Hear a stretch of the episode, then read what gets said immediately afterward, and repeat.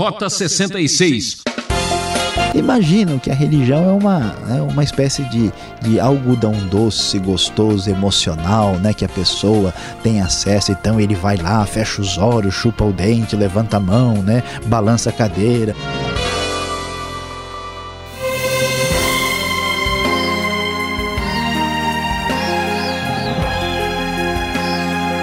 Segure firme, ouvinte, que o programa Rota 66 chegou para sacudir a monotonia. A série Cartas da Prisão vai concluir mais uma etapa. A Epístola aos Colossenses chega ao fim com o capítulo 4. O professor Luiz Saião fala hoje sobre o assunto família, igreja e sociedade. O maior desafio para o homem moderno é viver de modo equilibrado num mundo onde os valores morais e espirituais estão sendo esquecidos. Você faz diferença no lugar em que está? Você cumpre a função de ser sal da terra e luz do mundo? Vamos juntos entender que ser cristão é ação. É, prezado ouvinte, você sabe muito bem.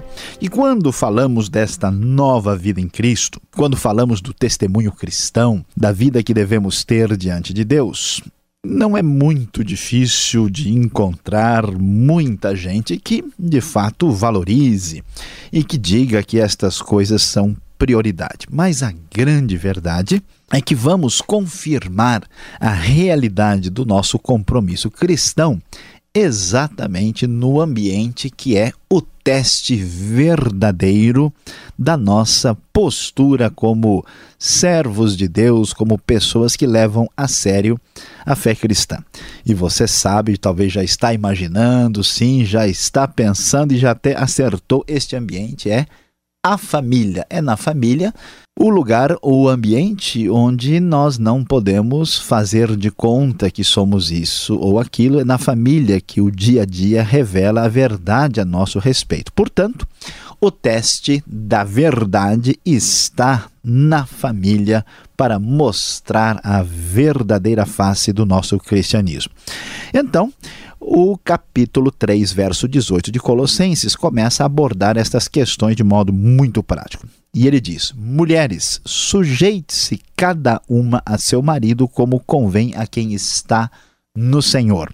No Novo Testamento, por repetidas vezes, a marca da mulher que é verdadeiramente abençoada, que está aí agindo conforme a vontade de Deus, é a mulher que não confronta de maneira desrespeitosa o seu marido, é a mulher que não quer passar por cima do seu marido, é a mulher que não pretende ser, vamos assim dizer, a chefe do pedaço, a dona da situação é a mulher que respeita o seu marido e aceita a liderança espiritual do marido sobre ela, porque isto é o que convém a quem está no Senhor, diz o texto sagrado. Da mesma maneira, assim como o teste familiar para a mulher é a sua capacidade de ouvir e atender ao seu marido, há também um teste para os maridos. Maridos que muitas vezes colocam a mulher num segundo plano, não lhe dão atenção, são insensíveis à diferença feminina e até alguns agem como se a sua mulher reagisse exatamente como um homem. E isto não faz sentido.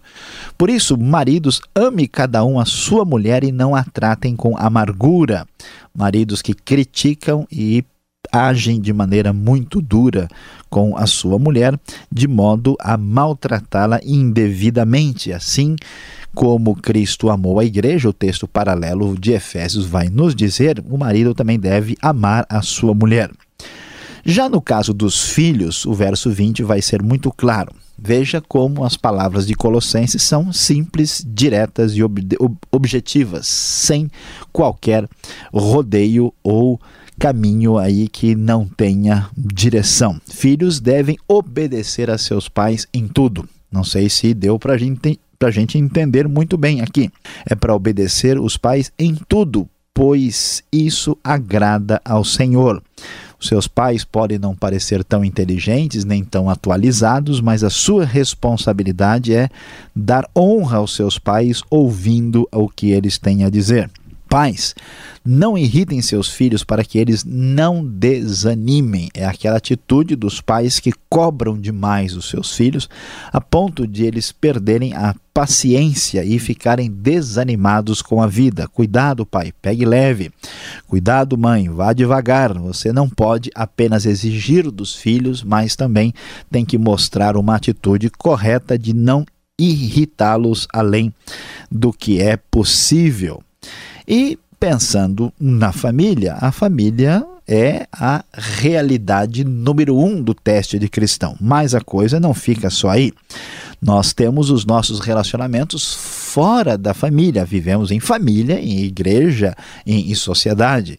Ouvimos falar tanto do relacionamento na igreja, agora Paulo dá bastante atenção à família e também ao relacionamento na sociedade. Portanto, escravos, diz o verso 22, obedeçam em tudo a seus senhores terrenos, não somente para agradá-los quando estão observando, mas com sinceridade de coração pelo fato de vocês temerem o Senhor.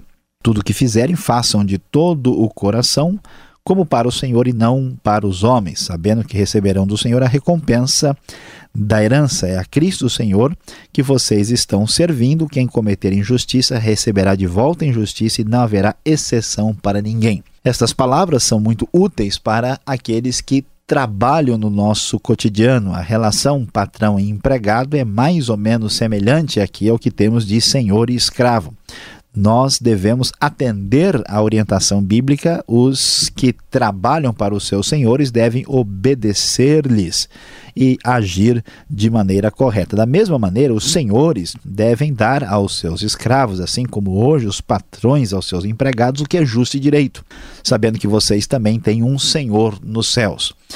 Devemos mostrar o nosso cristianismo tanto em casa como nos relacionamentos cotidianos, na sociedade, na escola, no emprego, em toda parte onde estamos aí com a oportunidade de mostrar a luz de Deus que está em nós. E assim o capítulo 4 vai prosseguir com as saudações finais e com outras orientações últimas que merecem a nossa atenção no desfecho da extrema e in, extremamente importante carta de Paulo aos Colossenses. Diz o texto: dediquem-se à oração e estejam alertas e sejam agradecidos. Ao mesmo tempo, orem também por nós para que Deus abra uma porta para a nossa mensagem a fim de que possamos proclamar o mistério de Cristo pelo qual estou preso. Orem para que eu possa manifestá-lo abertamente, como me cumpre fazê-lo. Sejam sábios no procedimento para com os de fora.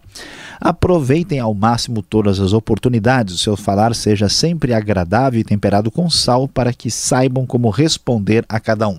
O progresso do evangelho é o desejo de Paulo. Ele pede oração e deseja, neste momento de dificuldade de prisão, Paulo é alguém que serve a Cristo tanto na igreja como na sociedade, perseguido pela sua situação particular, a de a, afrontar os religiosos de sua época, ele está numa prisão em Roma e está orando a Deus que esta situação sirva ainda mais para o progresso do Evangelho de Cristo. É muito interessante ver o enfoque de Paulo. E assim, pensando no relacionamento prático do dia a dia, pensando na realidade que vivemos em família, na igreja e na sociedade, Paulo vai mostrar isso na prática, encerrando a carta aos Colossenses, dando aí muitas lembranças, mandando aí abraço, fazendo aí toda aquela atitude bastante pessoal e afetuosa para com os irmãos em Cristo. E ele diz: Tíquico lhes informará todas as coisas a meu respeito. Ele é um irmão armado, fiel e cooperador no serviço do Senhor. Eu envio a vocês com o propósito de que vocês saibam tudo o que passa conosco para que ele lhes fortaleça o coração. Ele irá com Onésimo, fiel e amado irmão, que é um de vocês. Eles irão contar tudo. Paulo está querendo fortalecer e alegrar o coração, dizendo: as notícias estão chegando por meio de Tíquico e Onésimo. E assim ele prossegue: Aristarco, meu companheiro de prisão, envia-lhe saudações, bem como Marcos, primo de Barnabé. Você deve lembrar, Marcos aqui é João Marcos, que é inclusive o autor do segundo evangelho. Vocês receberam instruções a respeito de Marcos e, se ele for visitá-los, recebam-no. Jesus, chamado Justo, também envia saudações. Esses são os únicos da circuncisão que são meus cooperadores em favor do reino de Deus. E Paulo ainda prossegue: eles têm sido uma fonte de ânimo para mim.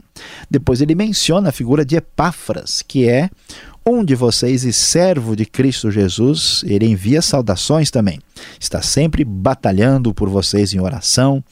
E, mais uma vez, Paulo enfatiza a importância de pessoas que têm nomes individuais e que merecem uma consideração nos escritos doutrinários do apóstolo Paulo. Dele dou testemunho de que se esforça muito por vocês e pelos que estão em Laodiceia em, e em Hierápolis.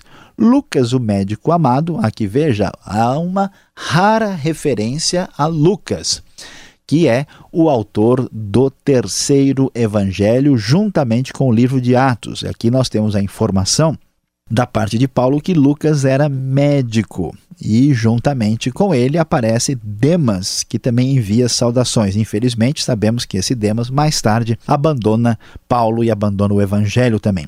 Saúdem os irmãos de Laodiceia, bem como Ninfe e a igreja que se reúne em sua casa. Veja, prezado ouvinte, falando sobre família, igreja e sociedade, é muito surpreendente ver que o apóstolo Paulo que corrige uma heresia, que fala tão teológica e doutrinariamente, que orienta a igreja na vida prática do cotidiano, tem um coração tão afetivo, tão carinhoso, a ponto de gastar grande parte do capítulo 4 para se lembrar pessoalmente de tantos irmãos amados em Cristo Jesus. Que coisa bonita, que equilíbrio extraordinário.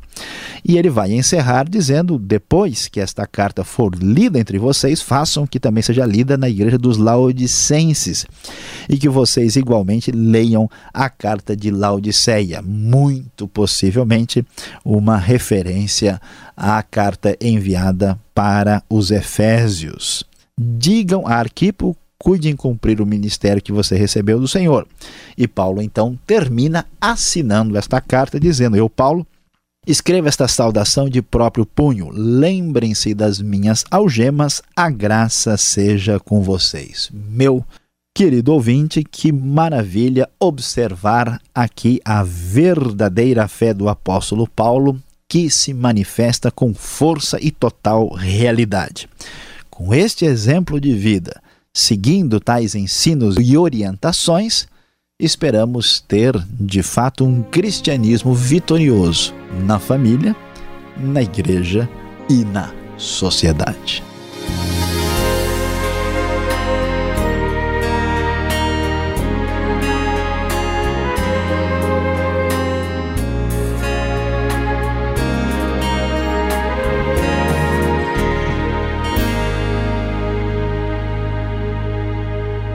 Você está ligado no programa Rota 66, na série Cartas da Prisão. Estamos concluindo a Epístola aos Colossenses, hoje capítulo 4. Tema deste estudo: Família, Igreja e Sociedade. Rota 66 tem produção e apresentação de Luiz Saião e Alberto Veríssimo. Na locução Beltrão. Participe escrevendo para o e-mail rota66@transmundial.com.br ou caixa postal 18113, CEP 04626-970 São Paulo capital. A discussão continua agora com as perguntas.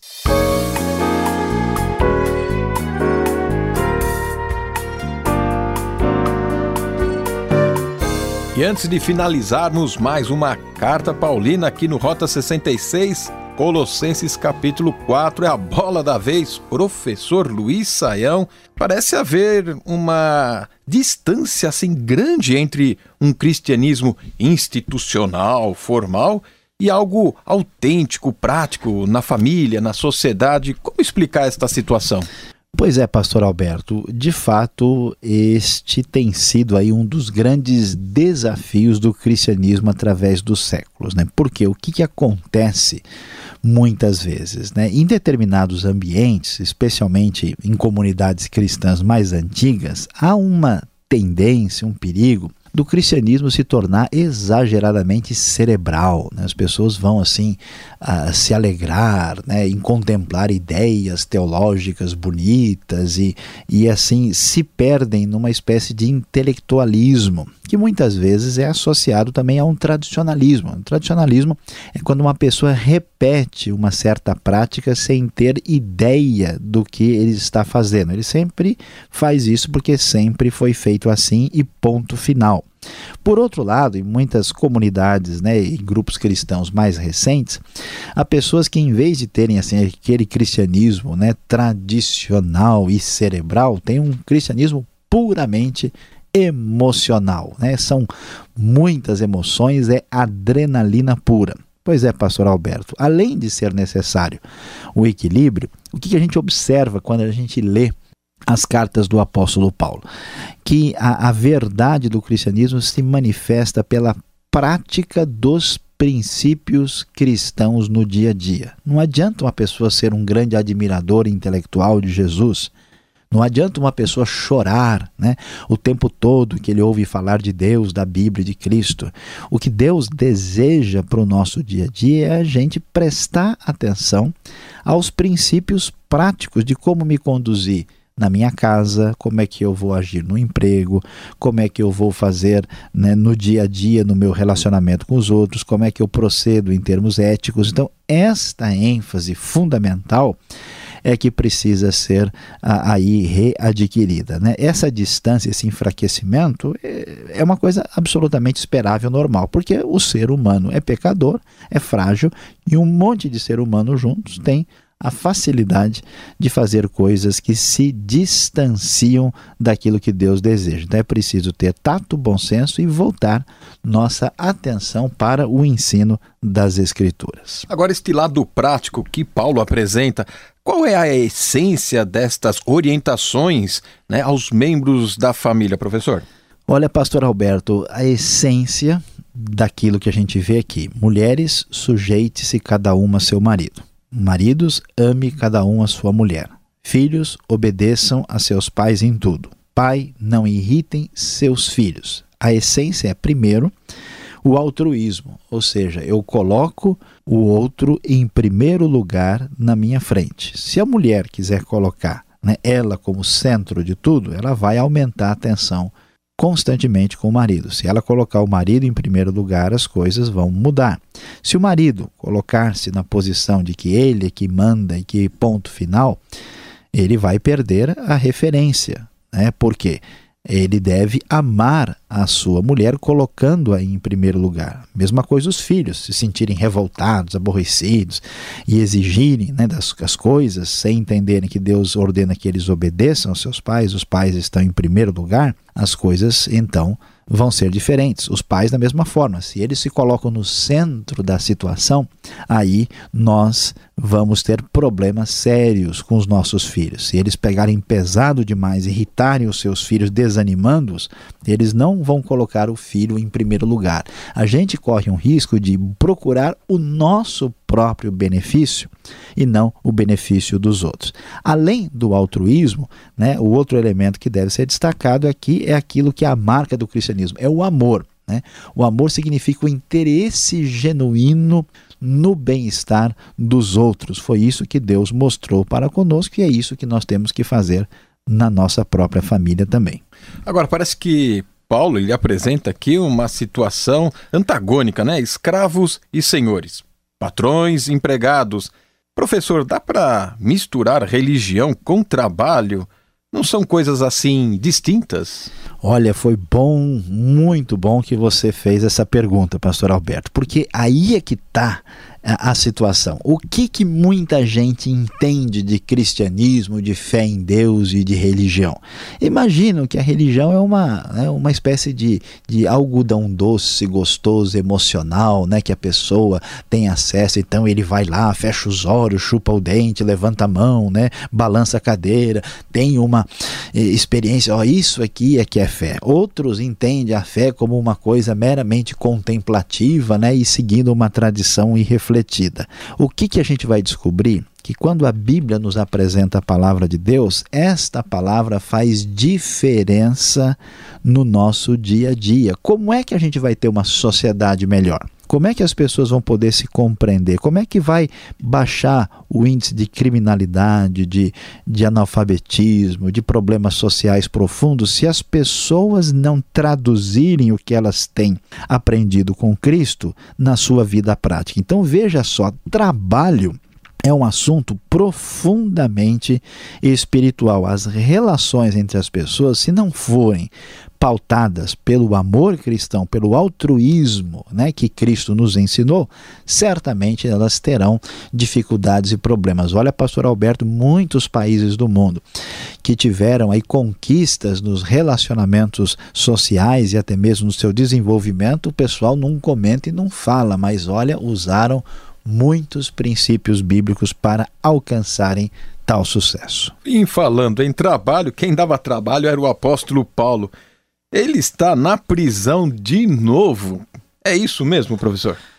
Olha, pastor Alberto, o Paulo já foi preso o suficiente. Não vamos colocar ele numa outra cadeia, numa outra prisão que não vem ao caso. Então vamos lá de novo entender aqui. Veja, nós falamos de Paulo preso no estudo da carta aos Efésios. Paulo está na mesma prisão. Ele já foi preso o suficiente. Esta é a prisão domiciliar que ele fica em Roma, conforme nós vamos observar lá no final do livro de Atos. E ele fica nesta prisão por cerca de dois anos. É neste momento, contexto que Paulo escreve né, a carta aos Colossenses, a carta aos Efésios, a carta a Filemon e muito provavelmente aos Filipenses, que esta ainda tem uma pequena dúvida se é a carta da mesma prisão que Paulo ficou, ou talvez fosse uma carta uh, escrita quando Paulo tiver, estava em Cesareia, talvez em Éfeso, mas é muito possível que fosse também aqui na prisão em Roma no final, na ocasião do final do livro de Atos. No verso 5, capítulo 4 aqui de Colossenses, nós podemos entender o que dessa expressão do apóstolo Paulo, aproveitar as oportunidades. Será que ele está falando de liquidação ou algo assim? Pois é, pastor Alberto, de jeito nenhum. Vamos liquidar logo com essa ideia equivocada, porque o assunto aqui não tem nada a ver com isso. Paulo está dizendo começando no verso 4, né?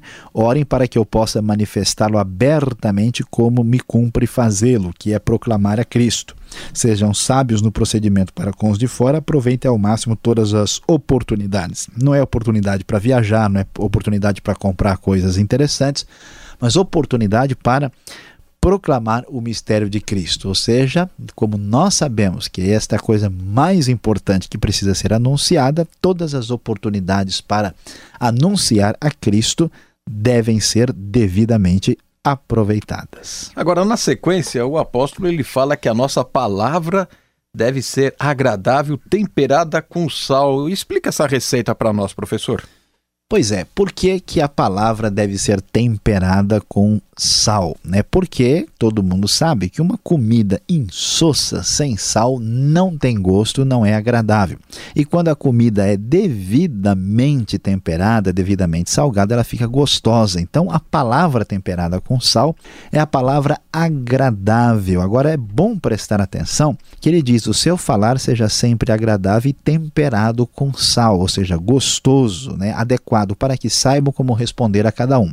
Ele está falando da proclamação do evangelho. Tem gente que quando vai evangelizar, quando vai falar de Cristo, pega tão pesado, fala coisa tão inapropriada ou não fala com nenhum sal ou derrama o saleiro inteiro na palavra, né, que de fato mais afugenta do que ajuda a pessoa a compreender a Cristo. É preciso falar de uma maneira agradável e que a pessoa tenha aquela vontade de eu gostaria de ouvir mais.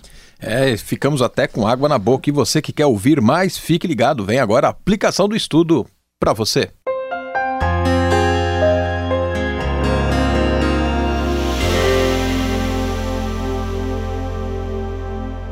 Hoje no Rota 66, nós encerramos o nosso estudo na carta de Paulo aos Colossenses. O nosso tema, você viu, aí falando sobre o final do capítulo 3 e o capítulo 4 foi família, igreja e sociedade. Meus queridos, aqui vimos sim ensino bíblico de verdade. E o mais interessante é o equilíbrio do apóstolo Paulo de atingir e de falar sobre as diversas áreas importantes da vida cristã. Aqui aprendemos que o cristianismo do Novo Testamento é, de fato, equilibrado. É preciso estudar a doutrina, praticar a palavra, amar os irmãos e ter um coração consagrado.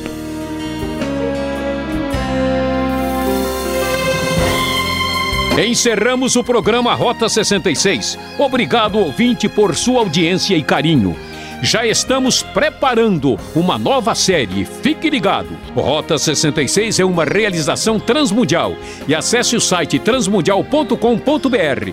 Deus o abençoe e até o próximo programa. Aquele abraço.